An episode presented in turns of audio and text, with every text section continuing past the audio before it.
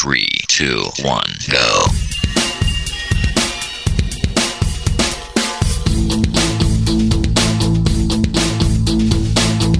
Enredando, la informática que se escucha.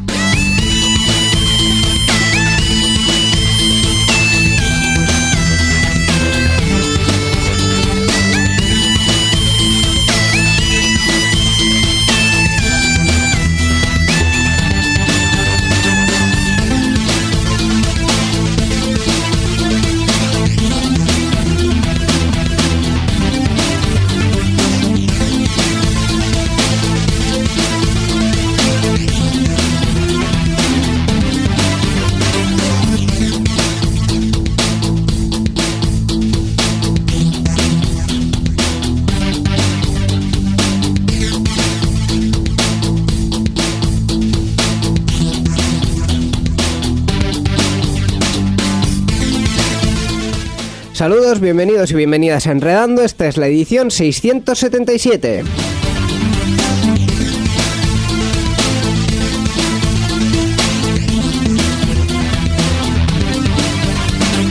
Efectivamente, amigos y amigas, Enredando está de vuelta con una nueva temporada después de un pequeño parón que realizamos la temporada pasada. Y volvemos con eh, algunos cambios, como algunas cosas nuevas que vais a notar. La primera, yo mismo, porque yo antes no eh, presentaba este programa, ahora pues dicen que sí, así que vamos a intentar hacerlo lo mejor posible. Y vais a ir descubriendo todos los cambios que se van a ir dando durante, durante este programa, este primer programa de la temporada en el que pues, eh, vamos a, a, ponernos de gala y a ver pues, cómo es enredando ahora en esta nueva temporada.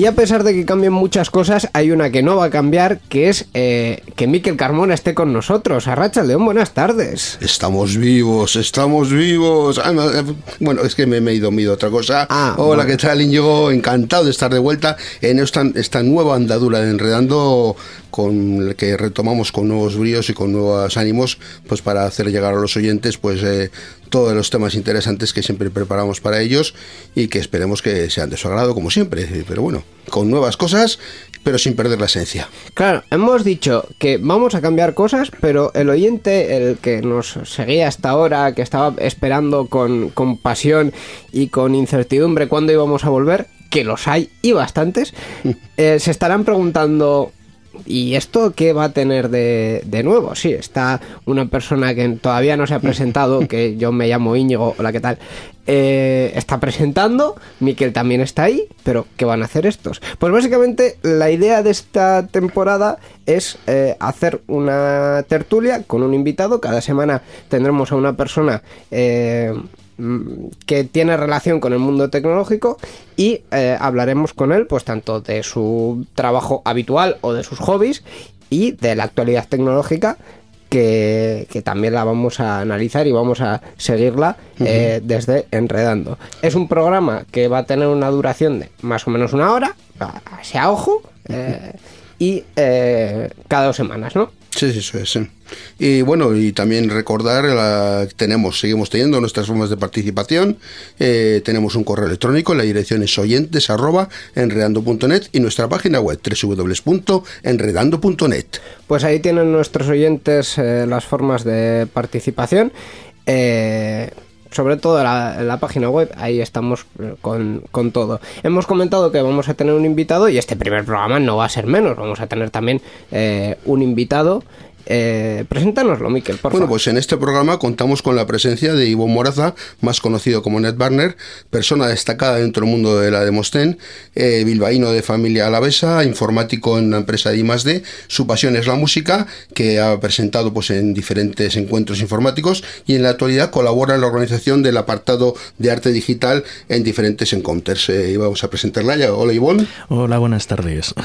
¿Qué tal? ¿Cómo andamos? ¿Cuánto tiempo sin veros? Yo diría que, pues igual desde antes de verano, ¿no? O en verano, ¿no? A, en a verano. nosotros físicamente, como personas humanas, sí. A Sí, Enredando hace Enredando mucho que no lo hace, es. hace hace tiempo. tiempo, Enredando sí. hace tiempo. Uh -huh. Hace tiempo, Miquel. Hay, hay que echarte ahí un poquito, un poquito la bronca. Bueno, bueno, es que hubo que circunstancias las que tuvimos, tuvimos que dejar aparcado el formato un tiempo, pero bueno, aquí estamos otra vez de nuevo para retomarlo y con nuevas ganas y nuevos fríos. sí. Es una promesa cumplida. Dijiste Aquí que está. esto volvería y ha vuelto. Sí, sí, O sea aquí que estamos, aquí estamos. estamos. ¿Qué, qué opinas, eh, Ned Barner, de que tú seas el primer invitado de, la, de, de- de esta nueva temporada? Habéis ido a lo fácil, ¿eh? Fácil de capturar, fácil de engañar. Hombre, es que eh, lo lo de fácil de capturar no suena bien, eh, te digo, porque es como los Pokémon. Hombre, No, A ver, vivo a dos manzanas de- del estudio. Es muy fácil capturarme. Bueno, eh, ya las intimidades las dejamos para luego. Eh, si os parece, pues directamente vamos a abrir fuego, vamos a comenzar este programa y vamos con las noticias.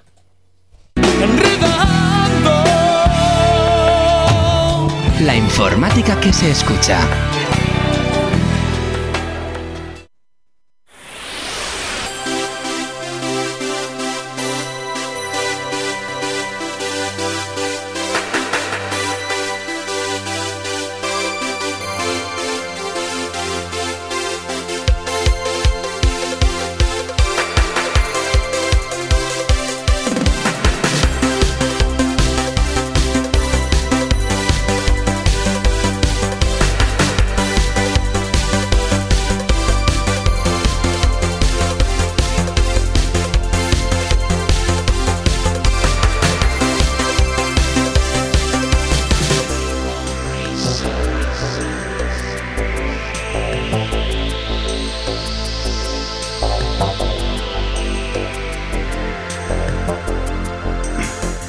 Como bien decía eh, Ivonne, eh, la culpa de que todo esto haya estado una temporada en barbecho ha sido de Miquel. Y Miquel, de hecho, que es el director de este programa, me ha indicado con muy buen hacer que eh, nos hemos saltado una parte que era la de que eh, el invitado cuente su historia. Como veis, estamos todavía un poco adaptándonos al formato, haciéndonos ahí al huequito. Entonces, eh, bueno, yo esta parte te la dejo a ti, Miquel. Eh, No, no, simplemente pues, quería preguntarte pues, que cuentes un poquito qué estás haciendo, tus últimos, tus últimas producciones musicales, eh, y etcétera, etcétera. Tu, tu vida, vamos, cuentes un poco tu vida. En general, bueno, en, En en general. muchos aspectos. La- lo- los oyentes igual más, más fieles de, de Enredando, pues ya, ya me, habré, me, me conoceréis un poquito. Aparte de porque también me engañaron para hacer la, la música de, de lo que es el jingle de entrada, ¿no? La sintonía Esa- de esa este sintonía de este programa, programa. es producida por, por- por Sí, sí. un gran compositor como Entonces. Con lo cual estamos muy agradecidos. Y yo a vosotros por contar conmigo, ya lo sabéis. Ya sabéis que a mí todo lo que sea colaborar y siempre que, que es con buena gente y encima para, para buenos fines, pues siempre voy a estar ahí en la medida de, de mis posibilidades. Muchas gracias. Qué bonito, qué bonito. Ha quedado muy bien. Hay amor. Bueno, ahora, ahora cuenta tu vida. Bueno, cuenta lo tuyo. Ahora que hemos terminado el jabón, venga. Vamos a resumir. Bueno, pues musicalmente sí es cierto que llevo muchos años eh, produciendo, produciendo en multicanal, produciendo en High Quality Music, colaborando con, con otros productores para hacer otro tipo de, de- de producciones como Wild Compost, eh, bueno, donde ya hay otro componente como el vídeo y tal. Pero digamos que ahora ya por trabajo estoy apartando un poquito esa, esa parte, ¿no? Requiere mucho trabajo. Entonces, eh, sí, sigo produciendo, sigo haciendo música, eh, lo que me van pidiendo, pero es que mi trabajo real, de lo que me da de comer, está también muy Es relacionado cosa, con la sí. tecnología, pues está, está ocupando todo, todo ese espacio que antes podía, podía dedicarle. Entonces, pues bueno, en lo profesional, que es igual lo que, lo que a día de hoy más, más me está marcando, más tiempo me está ocupando. Pues bueno, ya, ya os comenté hace tiempo que estoy en una empresa tecnológica eh, de aquí del País Vasco, concretamente tenemos las oficinas en, en Baracaldo, y, y somos una pequeña ingeniería en la que hacemos pues lo que nos van pidiendo o lo que se nos va ocurriendo. Es la, la gran ventaja de estar en una ingeniería, ¿no? Que, que a la hora de la verdad no solo es lo que te dice el mercado, sino que si hay tiempo preparas tu, tu propias, tus propias ideas, las llevas adelante. Y una de esas ideas eh, estaba relacionada, o está relacionada, mejor dicho, eh, con el mundo de la educación y es lo que ha pegado el bombazo y nos tiene desde los últimos, yo diría que desde 2014, los últimos dos años, pues a un 150% ¿no? de, de trabajo, que, que puede sonar mucho, pero sí, las horas que se meten son muchas, tanto en la oficina como, como fuera. Y tanto y tanto. Correcto, correcto. Eh, al final el, el proyecto que ya hace pues eh, hace año y medio más o menos en un especial del, del Día de Internet eh, Sí, hablamos ya largo y tendido sobre él, eh, es IMT Lazarus, que es un, un sistema para eh, adaptar el- el- Sí, es- cualquier es aparato un- tecnológico a un entorno de, de una clase. Es un- diríamos así, ¿no? podríamos decir que nace como un pequeño, nace como un control parental independiente de, de infraestructura eh, de comunicaciones, es decir, da igual por dónde se conecte el dispositivo, también nos da igual qué dispositivo sea, porque me da lo mismo que sea un portátil con Windows, un portátil con... es independiente, entonces un poco queríamos cubrir esa parte que no existía eh, dentro del mercado, ¿no? Algo multisistema y, y algo que pues diera esa capacidad de convertir un dispositivo, que es algo que podemos utilizar, bueno, pues ya sabéis que con un ordenador puedes hacer de todo, hacemos hasta música, ¿no? Podemos hacer muchísimas cosas, pues en el ámbito educativo, eh, durante ese periodo de las clases, poder centrar la actividad que se pudiera realizar con esos dispositivos a lo que se tenía que hacer en ese momento, que era seguir el, el curso normal de la clase, ¿no? Básicamente ese es el resumen de, de lo que es IMT Lazarus. Eh, es una, una idea que yo de innovadora en sí, yo te diría que tiene poco, no, no es por No, no, fastidiarla, pero, No, pero- no, y tienes razón. Lo que pasa es que se- es algo que se ha intentado hacer desde hace muchísimos años, pero siempre se ha hecho desde un punto de vista que ha sido equivocado.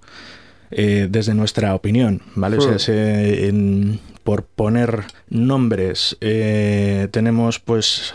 mm, No va a decir nombres, venga, no vamos a decir nombres, Sí, vamos a hablar bueno, un poco de metodología. al- No puedes hacer pasar eh, por el mismo embudo, eh, por los mismos filtros, todas las, las necesidades de todos los alumnos de un centro, porque no tendrán las mismas necesidades los de primaria, los de secundaria. Luego esos dispositivos van a casa. En casa cada familia tiene pues una manera diferente de, de hacer uso de la tecnología y evidentemente pues es la que quieren que haga o es la que quieren inculcar a sus hijos.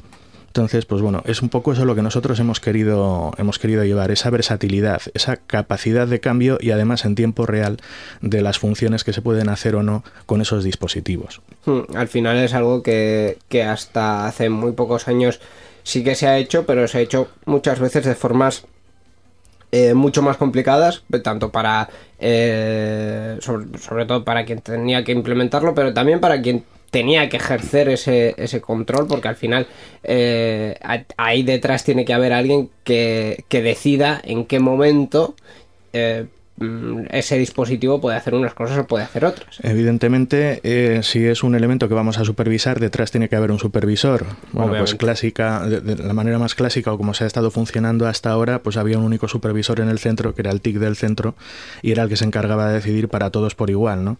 Y eso es ilógico. Nosotros creíamos que lo lógico era que fuera cada, cada tutor, cada profesor en su espacio de clase, el que tuviera la capacidad de poder modificar eso. Pues eh, si hay un filtro, vamos a hablar de la parte de filtro de contenidos, en el que, por ejemplo, por defecto en el centro se prohíbe el uso de YouTube. ¿Vale? Es muy típico. Y sin embargo, para determinada clase puede ser necesario el uso de esa herramienta, esa plataforma, pues que el propio profesor, sin necesidad de ponerse en contacto con nadie, pudiera eh, habilitar para esos dispositivos esa función. Básicamente es a eso es a lo que, igual en lo que nosotros hemos acertado y todas las fórmulas anteriores han fallado. Eh, eso es la parte más eh, profesional Eso de tu, de tu mm, carrera, de lo que haces ahora mismo, Mm. pero luego está la otra parte que es la de... eh, sí, tú dices que te has retirado de la escena, de la composición, de la mejor composición. dicho, pero eh, ahora mismo, como, como ha dicho Miquel en la, en la presentación, colaboras en la organización del apartado de arte digital de las diferentes encounters, En- que ya en- son cinco. En concreto, colaboro con, he colaborado en dos. hay que, hay que Bueno, decir bueno. las cosas como son y, y la Bueno. verdad. Eh, Euskal Encounter 25, eh, pues, pues a base de insistir, conseguí que confiaran en mí para, para hacer una serie de actividades, preparar una serie de charlas, empezar a hacer algo en, relacionado, intentar mover el mundillo este de la demoescena, pero entre los participantes, hacer que la gente se animara a, a hablar de lo que hace, que se juntaran, ¿no? Y este año, por ejemplo, pues hemos tenido grandes éxitos en ese aspecto, porque ya los propios participantes venían a lo que era el stand de arte digital sin que hubiera ninguna actividad programada y desayunaban allí, se montaban allí unas charlas eh, sobre lo que cada uno iba, iba montando. Los desayunos de la escena. a tope. De arte Exacto. digital. Los, bueno, arte digital, escena. La verdad es que lo, Sí. lo llamamos inicialmente los desayunos de, de- de la SDEN. Eh, grabaron uno de esos desayunos, eh, el grupo SNS, Stener New School, eh, y está por ahí, por, por YouTube. O sea, por ahí está el, el link. Y, y bueno, también conseguí que, que la gente más viejuna de, de la escena, pues igual los esceners más duros, por así llamarlo, la gente que hace cosas con, con Amiga, que hacen demos, hacen, hacen intros y demás, se animaran la noche del sábado y montaran un demo show improvisado en el mismo stand, eh, pues se trajeron una amiga, lo conectaron a las pantallas que teníamos allí y empezaron, pues si no estuvimos dos horas, no estuvimos nada. ¿Hace cuántos años no se ha visto una amiga haciendo un, un, un demo show en, en la Euskal? Pues a ver, realmente se ve todos los años, porque todos los años hay, hay un pequeño grupo de participantes, en concreto los que no han fallado. El que no ha fallado nunca ha sido Ham. No sé si igual vosotros sí lo conoceréis más porque sois asiduos de, de la party. Es, eh, es un productor eh, español que, que produce en toda Europa, o sea, en todas las, las parties europeas. Y siempre produce en Amiga. O sea, bueno, produce para Amiga. Como él dice, no, no, yo produzco en mi PC, luego lo compilo y lo Ah, paso a la lo amiga. pasa- amigo. es mucho más fácil trabajar en, en un PC. Vale, vale, vale. Pues eh, eso es un poco la, la, la otra parte. Eh, próxima Encounter, por cierto, en Galicia, ¿verdad? Sí, sí, la XGN. La XGN en octubre, el, el puente de- del día 12. Ponte del- Puente del día 12. Pues- Silleda. Y, y luego en, en- en lo que es el ámbito de Euskadi, la siguiente será en Álava, la, la Álava Encounter. Esperemos, por favor, que no parezca Europa, por favor. Pues yo no puedo decir ni confirmar nada porque no hay nada confirmado oficialmente. Lo único que sé es que eh, todo apunta a que será en diciembre. Mm, Nada me hace pensar que no se vaya a repetir en el Europa. Pero, como os titular. comento, no hay nada oficial. Titular, la Álava Encounter se realizará en el Palacio Europa, lo ha dicho un organizador. No, no, no, no es lo que he dicho. Podéis hablar Bueno, de pero, que yo estoy, pero yo estoy haciendo de periodista, Pero- así que. Pero yo desde mi punto de vista de, de participante, porque yo en Araban Counter siempre he estado de participante, eh, nunca como organizador, ya os comento que solo, solo he colaborado con la organización en las dos últimas Euskal Encounter en, en el BEC, eh, yo creo que de todas las Arabas, esta sería la quinta, ¿no? Si no me equivoco. Sí, Sí, Mm, ¿No os parece mejor sitio en Europa que, con que la- diferencia. por favor. por eso. Sí. Sí, sí, Entonces sí, sí, yo creo hombre, que, que no, no me, me extrañaría mucho que se fuera otra vez hacia atrás o se cambiara de sitio. De cambiar siempre se cambiaría algo mejor. Eso es así.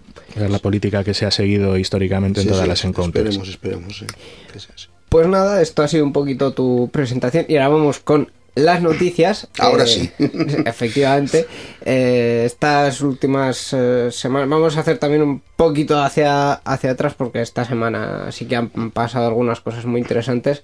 Eh, pero bueno, la, sobre todo la más impactante y la más reciente, reciente ha sido eh, la de Facebook, que ellos mismos han revelado que han sufrido un ataque que afecta a, cien, a iba a decir a 150, no, No, por, no, por no, suerte, a 50 millones de cuentas. que no son pocas, ¿eh? Bueno, según publica Facebook la semana pasada, eh, bueno, pues está claro que los atacantes eh, explotaron una vulnerabilidad en el código de Facebook que afectó a un apartado que se llama ver cómo que es una característica que permite a la gente ver cómo su perfil lo puede ver, su propio perfil lo puede ver otra persona.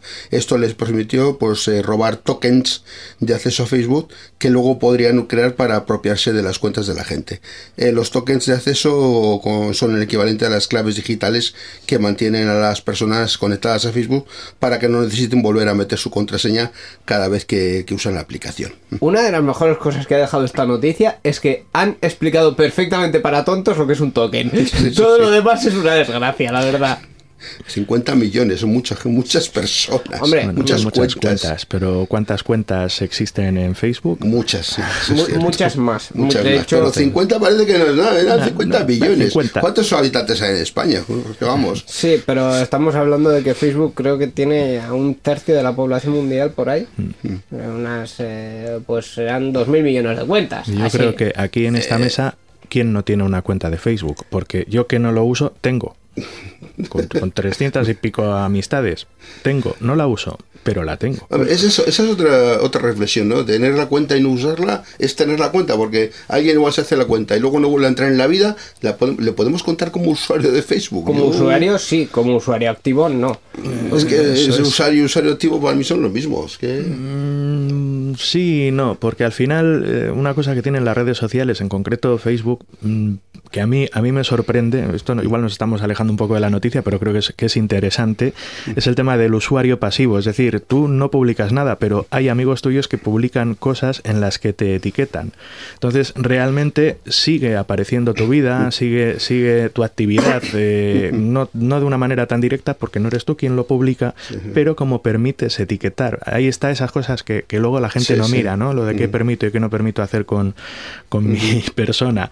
Eh, ¿Cómo puedes saber pues, qué aspecto tengo? Es que un amigo tuyo te etiqueta Claro. por una foto que apareces ahí en el grupo. Efectivamente, claro. efectivamente. ¿Y cómo sabes que he estado en no sé dónde? ¿no? Esto, mira, esto es caso real de este verano, mi tía. Yo estaba, además coincidió que, que estuve con, con Íñigo en, en, la- en las Chosnas, aquí en las fiestas de Bilbao, y, y de repente le llama mi tía a mi madre. Al- dos, una semana después, oye, que le he visto a tu hijo con una camiseta muy rara, llevaba la, la camiseta de SNS y, y- y tal, y, y bueno, no sé, le he visto poniendo caras raras, pues qué caras pone uno cuando está haciéndose fotos en plan tonto, ¿no?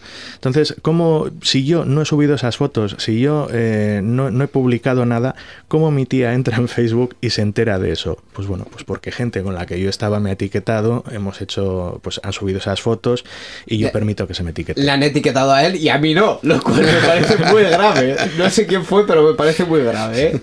Vamos a ver.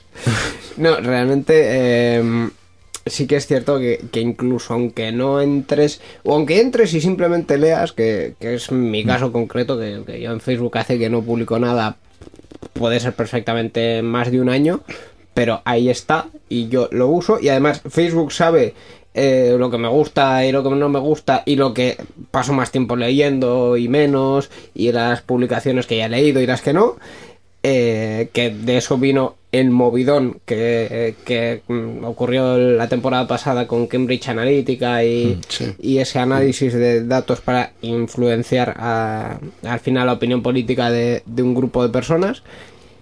Eh, claro, mm, yo no sé si me considero usuario activo, pero Facebook seguro que me considero usuario activo porque mm, yo entro y ahí. En el momento, estoy. yo... En el momento te- que haces login. Eh, sí, que y sin, login, y sí. sin hacerlo bien, en el momento en el que generas contenido, para ellos ya tienes un valor, generas un valor. O sea, incluso aunque sea ese contenido pasivo que comentaba, yo no entro, ni siquiera hago login, pero de repente, pues gente que a mí me conoce sube algo relacionado conmigo. Pues bueno, realmente Sí. cuentas, ya cuentas para las estadísticas a la hora de, de hacer un análisis de mercado. Ha habido, por cierto, ahora me he acordado un- una cosa como bastante perturbadora que, que ha publicado Google eh, durante el verano, que era este, un poco enlazado con el tema de que el contenido, bueno, que el contenido, que algo offline genere eh, una reacción eh, online sin que el usuario mm, protagonista, entre comillas, la genere activamente eh, era que Google estaba pensando en eh, dar eh, beneficios de, de- de los anuncios, al final ingresos de los anuncios, a los anunciantes que Google supiese que han tenido cierto efecto en, el usuario. Cierto efecto no solo en una compra online, sino por ejemplo que el usuario veía un, un anuncio, de, un anuncio de un producto eh, y ese usuario iba a una tienda, hacía un pago con su tarjeta comprando ese producto eh, y eh, creo que era por un acuerdo con Visa. eh, esa, esa compra al final termi- terminaba en, en Google y Google le pagaba al anunciante o, perdón, le cobraba al anunciante, mejor dicho, porque los anuncios Google los cobra. eh, Google le cobraba al anunciante porque Se había generado el anuncio Sí. que, eh, que, ha visto que el usuario ha generado al final Una una, venta venta, real. por lo tanto eh, es un anuncio efectivo, por lo tanto No, sí. Con tal de ganar dinero, Google a buscar las vueltas, sí, la Sí, pero claro, al final no lo pensamos mucho, pero hay un montón de cosas, mm, quizá pequeñas y muy aisladas, que también dan pistas sobre lo que hacemos en, en, el- en la vida offline, entre comillas, eh, que, que están en Internet y que están eh, a disposición de ciertas empresas, que no tenemos un control directo sobre ellos y que aquello puede terminar como no esperamos. Eso también es cierto. De momento, por suerte, lo que podemos ver, no vamos a pensar mal y entrar en la conspiranoia, pero lo que podemos ver es que realmente se están utilizando para generar eh, negocio, generar comercio y generalmente es productos de los que vamos a ser consumidores, o sea que en cierta medida también nos beneficia. ¿no? O sea, te, te van a ofrecer algo que realmente a ti te gusta o te interesa Sí. de alguna manera. Entonces, pues bueno, pero sí, sí es cierto que, que realmente todas estas compañías que nos dan cosas gratis, ¿vale? Pues como, como Google, Facebook y demás, que nos dan muchas cosas gratis, ¿vale? Nos están dando correo electrónico, nos están dando herramientas de comunicaciones, nos están dando herramientas que, de edición. sí, que el O sea, producto somos nosotros ahí. Re- Exacto, realmente tú sí estás pagando porque con tus datos, con tu movimiento, con tus acciones, ellos luego eh, generan modelos y venden. Eh, no venden los datos directamente, sino el resultado del análisis, del análisis, perdón, de- el analytics iba a decir, de, de eso. Sí, la Se me va- marca. Se me va, eh, se me va ahí al, al tecnicismo de, de ese análisis, eh, pues a, a otras, hacen negocio con ello, ¿no? Hablando, por cierto, de, de Google, eh, este mes que acabamos de cerrar han celebrado el 20 aniversario y, entre otras cosas, aparte de, de seguir utilizando nuestros datos, han hecho una cosa muy bonita que ha sido hacer un vídeo de YouTube estupendo con las búsquedas más populares de las últimas dos décadas. Sí, este pasado mes de septiembre eh, ha sido porque, bueno, fue en septiembre del año 1998 que la compañía estadounidense pues inició su andadura con la creación del buscador de Google. Eh, que conmemora pues estos días este pasado mes a pesar de, de hecho de que la empresa se constituyó formalmente unos días antes el 4 de septiembre en aquel momento la web contaba solamente con 25 millones de sitios en la actualidad el buscador de Google se ha convertido pues en el más utilizado del mundo en un contexto en el que genera indexa billones de sitios eh, web y está disponible en 150 idiomas distintos en 190 países de todo el mundo, ¿no? O sea, prácticamente en todos los países del mundo y en... Yo creo que donde menos es en China que tiene su propio buscador que es eh, Sí, no, pero Google también está ahí. Google, sí, pero no, no es mayoritario, es, es el otro, el No, Baidu o Bai- como- Baidu. Baidu. Baidu. Baidu. Eh, pero en, en cualquier caso, eh, ahí también está Y Google. los chinos son un mercado Sí, amplio. Sí, los chinos, los chinos son un mercado amplio, pero son un mercado también, por desgracia, eh, complicado por limitado. eso es Sí. limitado y complicado por pues por las leyes que, por, que la censura del gobierno chino. O sea, así, tal De cual. todos modos, el caso de Google eh, en concreto es un ejemplo de cómo saber hacer las cosas bien y tener la suerte de hacerlas en el momento adecuado. O sea, los que somos más viejunos, ¿verdad, Miquel? Tú y yo aquí hemos conocido cosas como Altavista. eh, Per- perdón, perdón, perdón, Web, Yayos, perdón, Yayos, que yo Olé, Altavista también. Que, que yo los he conocido, ¿eh? Sí, Yahoo.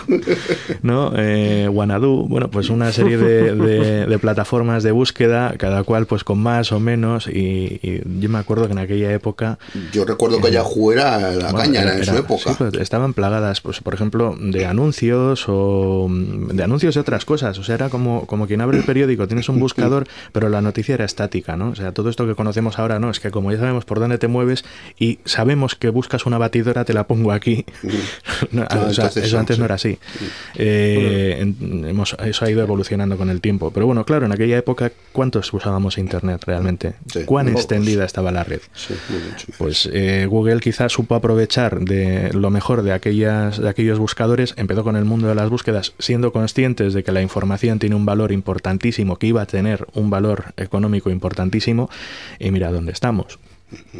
Ya que eso es un ejemplo de, de cómo en aprovechar el momento adecuado y de la manera adecuada. Y yo creo que también se aprovecharon de que el resto de buscadores empezaron a colocar en su pantalla principal un montón de cositas, de historias, y ellos se fueron a la simplicidad a poner solamente el nombre, la barrita, y no pusieron prácticamente nada más, y una pantalla muy limpia que, que no te inducía a confusión en nada.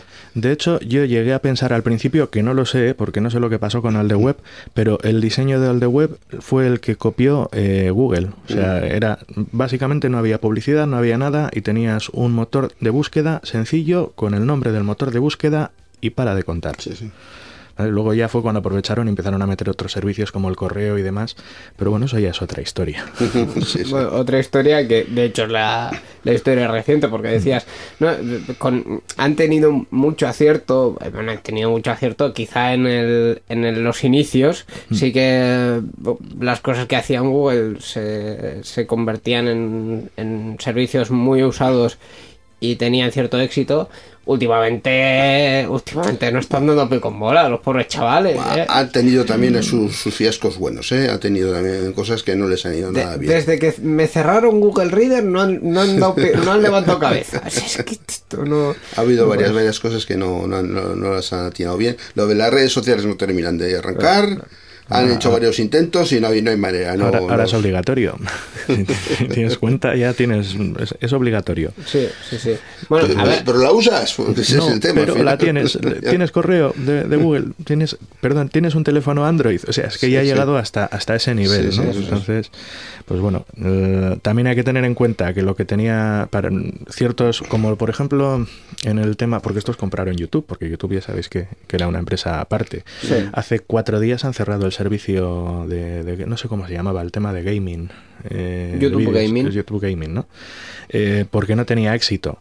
Bueno, ¿qué definimos por no tener éxito? Porque a mí sí me consta, yo incluso yo que no soy un gamer muy activo, he llegado a, a- a entrar a ver determinados vídeos en ese apartado, ¿no? pero eh, yo creo que ahí había un error de concepto, porque en, en YouTube Gaming al final yo lo que llegué a ver era un cambio de interfaz, una interfaz Sí. más oscura y ya está, porque qui- el- quien emitía en directo emitía en directo a YouTube y quizá YouTube Gaming te hacía eh, tener más a mano algunas categorías de videojuegos y algunos juegos concretos y tal, pero si tú estabas ya siguiendo a ese creador te iba a saltar en la página principal de Sí, YouTube, te iba a saltar el directo. o sea que Entonces yo creo que el negocio, más que tirar por eh, cómo funcionaba la plataforma, la plataforma es la misma a nivel interno, lo que es el, el- es exactamente lo mismo, servidores, todo igual. Es cómo iban a explotar ellos económicamente esa plataforma. El tema de anuncios. Entonces, efectivamente, eh, y, y cómo intentaban también de alguna manera aprovechar esa plataforma para derivar en, en cobros a determinadas empresas de videojuegos también, evidentemente. Aunque nosotros no lo sepamos, yo es lo que intuyo, si no, no tiene sentido hacer esa, esa segregación, ¿no? Que, que no existía luego a la hora de la verdad. Claro. Pero bueno, Y que al final eh, a Twitch le ha Mm. ido mucho mejor con eso y, y también que quien primero golpea primero golpea dos veces, está claro. eso es así. Y el que, el que llegó antes fue Twitch y se ha comido em, bastante parte de, de ese mercado. A pesar de que en YouTube siguen estando gente como el Rubius, que se supone que ha vuelto. Pero no vamos a hablar de ello. Dijiste que no ibas a hablar de ello y has caído. Ha has sido, el no, primero, no, no, ha no. sido el primero, ¿cómo las lanzan? Solo he mencionado el tema, pero no vamos a hablar de ello. No vamos a hablar de ello. En vale, cambio vamos a hablar de otra cosa que eh, afecta mucho a Google y en concreto eh, fue una de las razones, eh, no a esta noticia en concreto, sino una parecida, que hizo que, que Google eh, cerrase Google News en España, además de forma fulminante y sin pensarse dos veces. Porque, oh queridos amigos, el verano nos ha dejado una estupenda reforma de la ley europea de copyright. Bueno, pues eh, los artículos más polémicos de esta propuesta son el 11 y el 13. Eh, bueno, pues el primero prohíbe el libre enlace hacia otros contenidos o el uso de extractos de los mismos, como pueden hacer, por ejemplo, los agregadores o las redes sociales, y pues para ello habrá que pagar un, un impuesto. El segundo requiere que las plataformas online detecten y eliminen de inmediato cualquier infracción de copyright mediante el uso de filtros durante el proceso de subida del contenido. En cualquier caso, hasta en enero de, de 2019 tendrá lugar una segunda votación, hasta entonces no tendrá lugar esa segunda votación, y será necesaria pues la adaptación legislativa por parte de los 28 países eh, que son miembros de la Unión. Eh, es gravísimo ambos dos artículos, eh, luego hay otros más que Mm. se reforman y, y se cambian y tal, pero ambos dos artículos son gravísimos a un nivel eh, insospechado y, y más por eh, los problemas técnicos y por los problemas de, de- de esencia de ese artículo. El primero, el 11, prohibir el libre enlace hacia otros contenidos. Esto lo ha hecho alguien que no tiene ni puñetera idea de lo que es, Ya. de lo De que lo es la es web. Internet, porque sí, sí. esto, es- este negocio se ha basado de siempre en enlazar. Bueno, negocio, digo negocio sí, entre comillas. sí, sí. O sea, y dices bien. el señor Tim Berners-Lee cuando se puso a hacer un- una cosa llamada web y lo puso ahí en un servidor en el CERN, la gracia que tenía era que tenía cuatro páginas que estaban enlazadas entre sí, podía rebotar por de una a otra. hipervínculos, efectivamente, que se llaman así, hipervínculos. Pero bueno, aquí realmente lo que estamos hablando es de contenidos, ¿no? Yo no me voy a meter tanto, porque voy a, voy a decir lo que he dicho siempre, yo creo que me lo habéis oído más veces. Yo creo que lo primero antes de meternos en todo esto es que hay que saber diferenciar qué es, qué es cultura, qué es producto. Para mí, sinceramente, todo esto es para, para productos. Bien, yo lo veo perfecto para aplicarlo a un producto de consumo. Yo genero algo que voy a vender y evidentemente como lo quiero cobrar, pues eh, tendré que valerme de esto. Ahora, cuando tú generas cultura, por ejemplo, o, o generas, es que también llamarlo cultura, generas algún tipo de contenido que quieres dejar libre, que puede ser mi caso, por- lo digo un poco porque aquí igual me puede tocar un poquito más de cerca.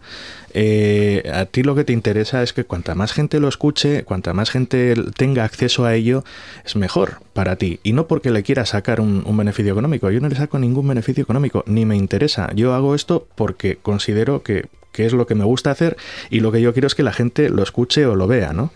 Eh, entonces, para mí siempre la diferencia va a estar entre cuando haces algo con, con- con una vocación de producto o cuando haces algo con una vocación artística. Que sí, que se pueden hacer las dos cosas, no digo que no. Y, y- y probablemente, pues en un debate más amplio sobre esto podríamos tirarnos un par de horas, ¿no? O, más, e e incluso no llegar a, a un- a una concepción clara. Pero evidentemente estamos legislando para productos. Todas las leyes van orientadas a productos y a proteger productos. Pues bueno, cuando las apliquemos seamos consecuentes con ello, ¿no? No, no vamos a, a cobrar porque una persona enlace un contenido de un blog de una persona que tiene un Commons Creative abajo. Claro. ¿Vale? Al, Entonces, al final, eh, yo creo que esto ha sido eh, un- una consecuencia de, de- de no entender para nada eh, todas las casuísticas que, hay. Y también mm, yo eh, atisbo una voluntad de hacer tabula rasa. Es decir, en, en YouTube, por poner un ejemplo, lo más complicado que hay es precisamente de lo que habla el segundo punto, de la detección de contenidos con copyright. Y, y es que además esa detección de contenidos con copyright lleva a, a casuísticas eh, muy complicadas. Y- Absurdas, sí, muchas sí, veces. no, y una de las, de las últimas falsos positivos. falsos positivos, pero a montones. Por ejemplo, eh, hace poco eh, a- un youtuber español, Jaime Altozano, que se dedica Sí. a, a la música también, ha publicado cuáles son sus problemas con, con YouTube. Eh, esta persona eh, hace exactamente lo que pone en todos los supuestos de prácticamente todas las leyes del mundo de eh, fair use o, o uso legítimo de un contenido con copyright, porque es para hacer un análisis y es con un fin educativo. Y claro, eh, obviamente el algoritmo de YouTube no tiene eso en cuenta, detecta el contenido y, la Y disco- bloquea. y las discográficas normalmente lo tienen configurado para que bloquee por defecto y, vámonos para adelante. Entonces, eh, si ya eh, al final tienes esa excepción en la ley que esta ley la quita, por lo tanto, eh, es, es lo que a mí me, me hace sospechar que, que ha sido la voluntad de tabula rasa. De decir, bueno, pues si, no hay excepciones, pues ya no tenemos que preocuparnos de que el algoritmo funcione bien o no. Funcionará y si funciona, estupendo. Y si funciona, ha, hecho lo que tiene que hacer. Y listo. Bueno, el- a lo que nos lleva la aplicación estricta de este tipo de legislaciones, esta en concreto, pues va a ser a la desaparición probablemente de, de contenidos, como yo comentaba, con una vocación artística dentro de lo que es las redes, tendremos que volver a consumirlos de otra manera, porque si no al final, aunque nosotros no queramos cobrar por ello, mm, otra gente va a cobrar por ello, que es lo que, lo que ya intentaba incluso la, la SGAE con Commons Creative, ¿no? Apropiarse que todo Commons Creative, pues pasar también el diezmo. Eh, Es algo que claro, los de ellos sí quieren no, cobrar, y- madre mía. Pues bueno, pues, pues bien, mira, te vamos a proteger, no te vamos a dar un duro, pero nosotros vamos a cobrar por ti y te protegemos. Señores, que esto es de uso libre. Claro, Entonces, y- ¿qué, y además- están protegiendo? Claro, y además hemos visto en el caso de, de la de la reforma de la eh, lo diré, ley de propiedad intelectual, la, última que hubo que añadió eh, el tema de los extractos de las noticias y tal para retribuir al final a, a un colectivo muy muy concreto. eh, estamos viendo que el, el enforcement de esa norma, o sea, la aplicación de esa norma al final no ha sido. Eh, Google News cerró en España porque Google quiso y porque no quisieron apartarse de- del foco de una cuestión que era que se quiso llamar la tasa Google, pero que el problema no era Google ni mucho menos. Y a partir de ahí, todos los demás que estaban un poco más en, en peligro y tal, eh, no han sufrido ningún ninguna consecuencia. por- porque el gobierno no, no lo. por- sí, porque los gobiernos que ha habido no han querido no han querido aplicarlo. Y es normal, porque no va a ser donde Meneame, por ejemplo, y vas a decir, oiga, que este mes la cuenta le sale un milloncejo de euros porque todo su contenido se basa en enlaces. Y Meneame te va a decir, señor, no tengo ese dinero. Y no tengo ese dinero y no lo voy a tener. Y, me puedes. Como si me quieres hacer un embargo. Es que, que no, no doy. Y, y mucha gente no da. Y Twitter, por ejemplo, que también es una red social en la que incluso internamente se basan en enlaces. O sea, ya sería el punto de llegar al, al absurdo extremo. ¿Twitter se va a cobrar a sí mismo por los retweets? Porque la ley dice eso. La ley, la mira- ley dice míralo que- de esta, de esta manera, eh, para, para entender un poco la vocación de este tipo de leyes. Si yo me tengo que autocobrar, al final es un ingreso, aunque yo me lo esté pagando, y de ahí tengo que tributar. Entonces, Pues sí. no sé si, si- vamos pillando el concepto, ¿no? Entonces, pues al final eh, gasto dinero por hacer mi trabajo. Entonces, pues. Eh, no, de hecho, perdón. el- el- la, la ley dice que se pagará un impuesto. Por lo tanto, no es que Twitter se cobre a sí mismo que No, no, Twitter no, no, no, le paga al es una Estado. eso es, es le- una le, paga al tributación. Estado por, por, por funcionar. Exacto. Por, tener enlaces propios suyos dentro de su propia página. Es que Esto nos recuerda a esa muy- maravillosa idea hace siglos ya. Yo prefiero pensar que hace siglos de César Alierta sobre cobrar a, a Google por el uso de las redes de Telefónica, ¿no? Sí, me acuerdo yo de aquellos. Redes de Telefónica que, que había heredado de- del Estado español. Porque Sí. Telefónica fue pública. Sí, sí, sí. Estamos hablando de la época todavía la fibra no, no estaba, no estaba, No estaba, tan extendida. Ah, De sí, hecho- sí, sí, sí. Entonces era todo todavía al par cobre. Sí, de hecho, eh, hace también relativamente poco, o sea, unos meses, han llegado a un acuerdo con, con Netflix eh, para incorporar los contenidos eh, de ambos en las plataformas del otro. Y. Pero ¿realmente va, a- va a ser billectivo?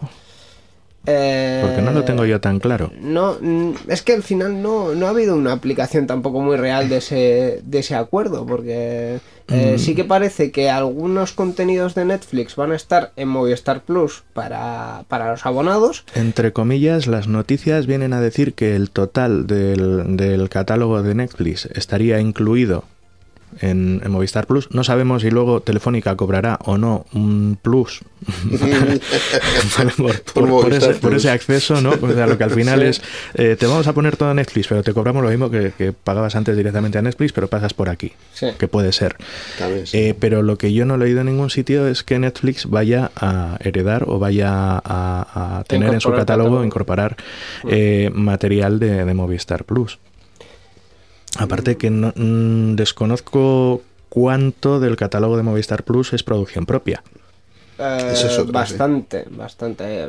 Hay una, hay una- Evidentemente, de lo que se emite en los canales lineales, relativamente poco.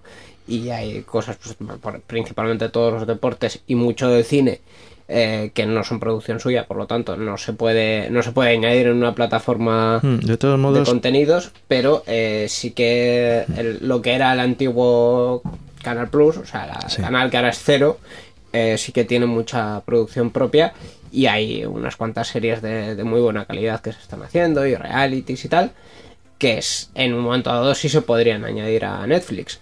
Mm, Todavía no lo hemos visto, así que A ver cómo, cómo queda el acuerdo finalmente. Efectivamente.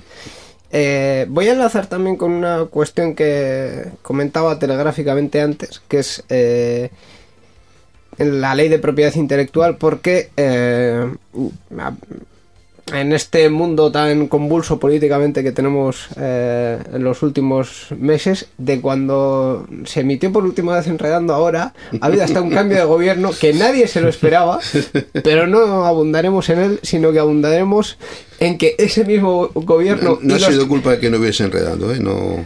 Uy, no sé yo, ¿eh? igual, no lo sé. Eh, pero bueno, mm, al final, eh, hace pocos días ha habido eh, una enmienda a la ley de propiedad intelectual que propone el cierre de web sin autorización judicial.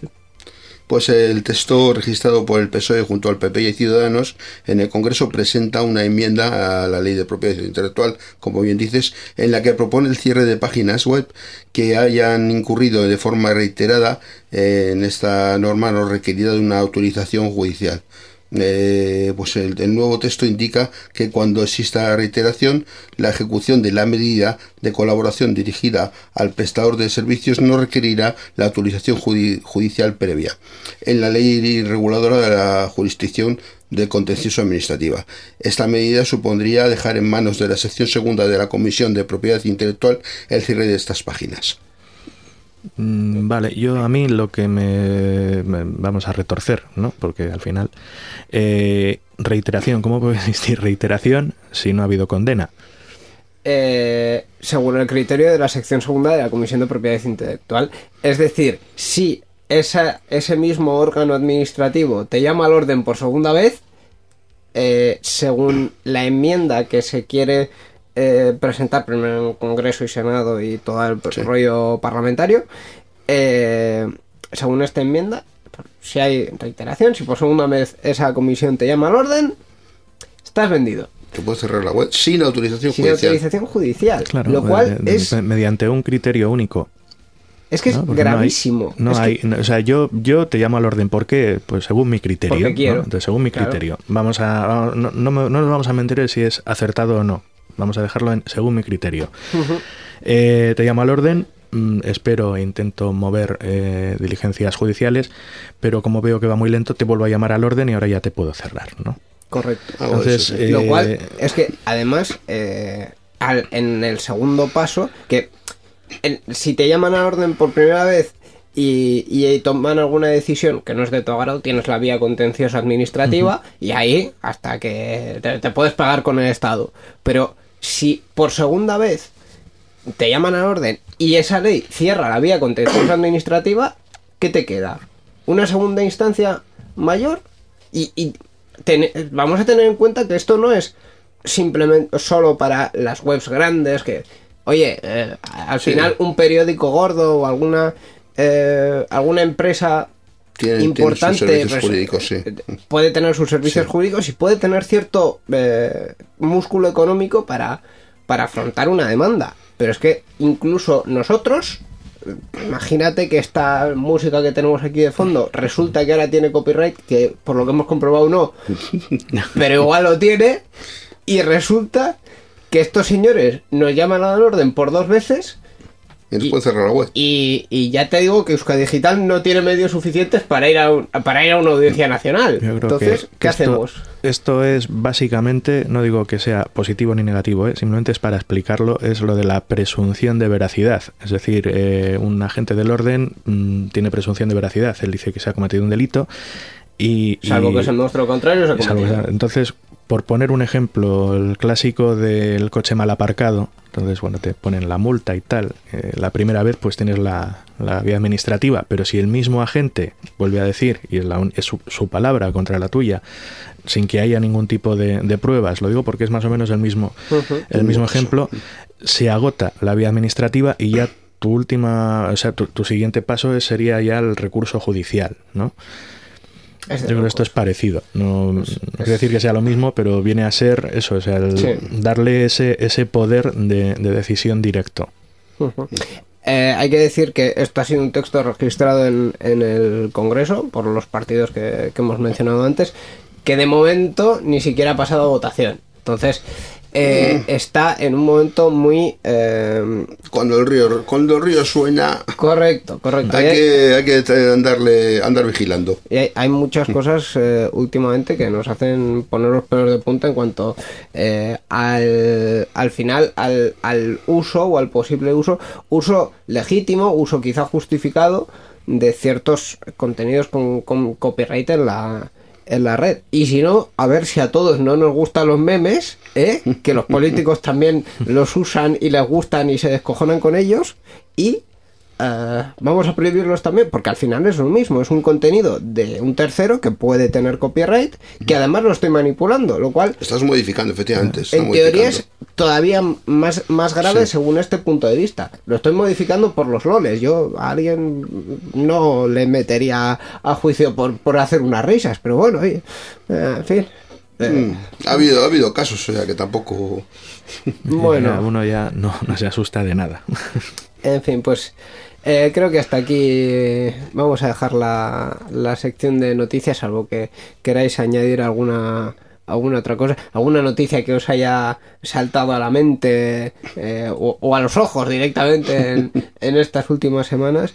Eh, ha, ha habido mm, así cosas destacables como las presentaciones de Apple y tal, pero creo que de Apple no, no estamos muy, muy duchos. No, eso no- me toca trabajar con ello, pero, pero digamos que no, no lo uso.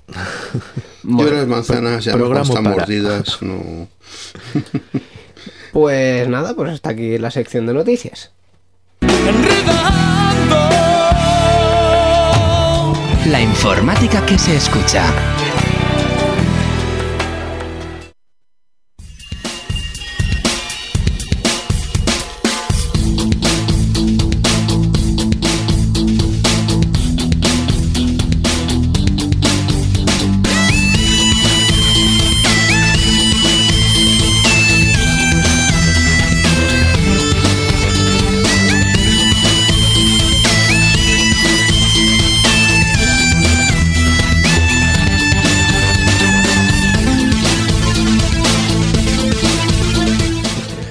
Hasta aquí esta edición de Enredando, la 677, la primera de esta temporada donde hemos vuelto resurgiendo como el ave fénix y donde hemos tenido un invitado eh, eh, majo, simpático como él solo.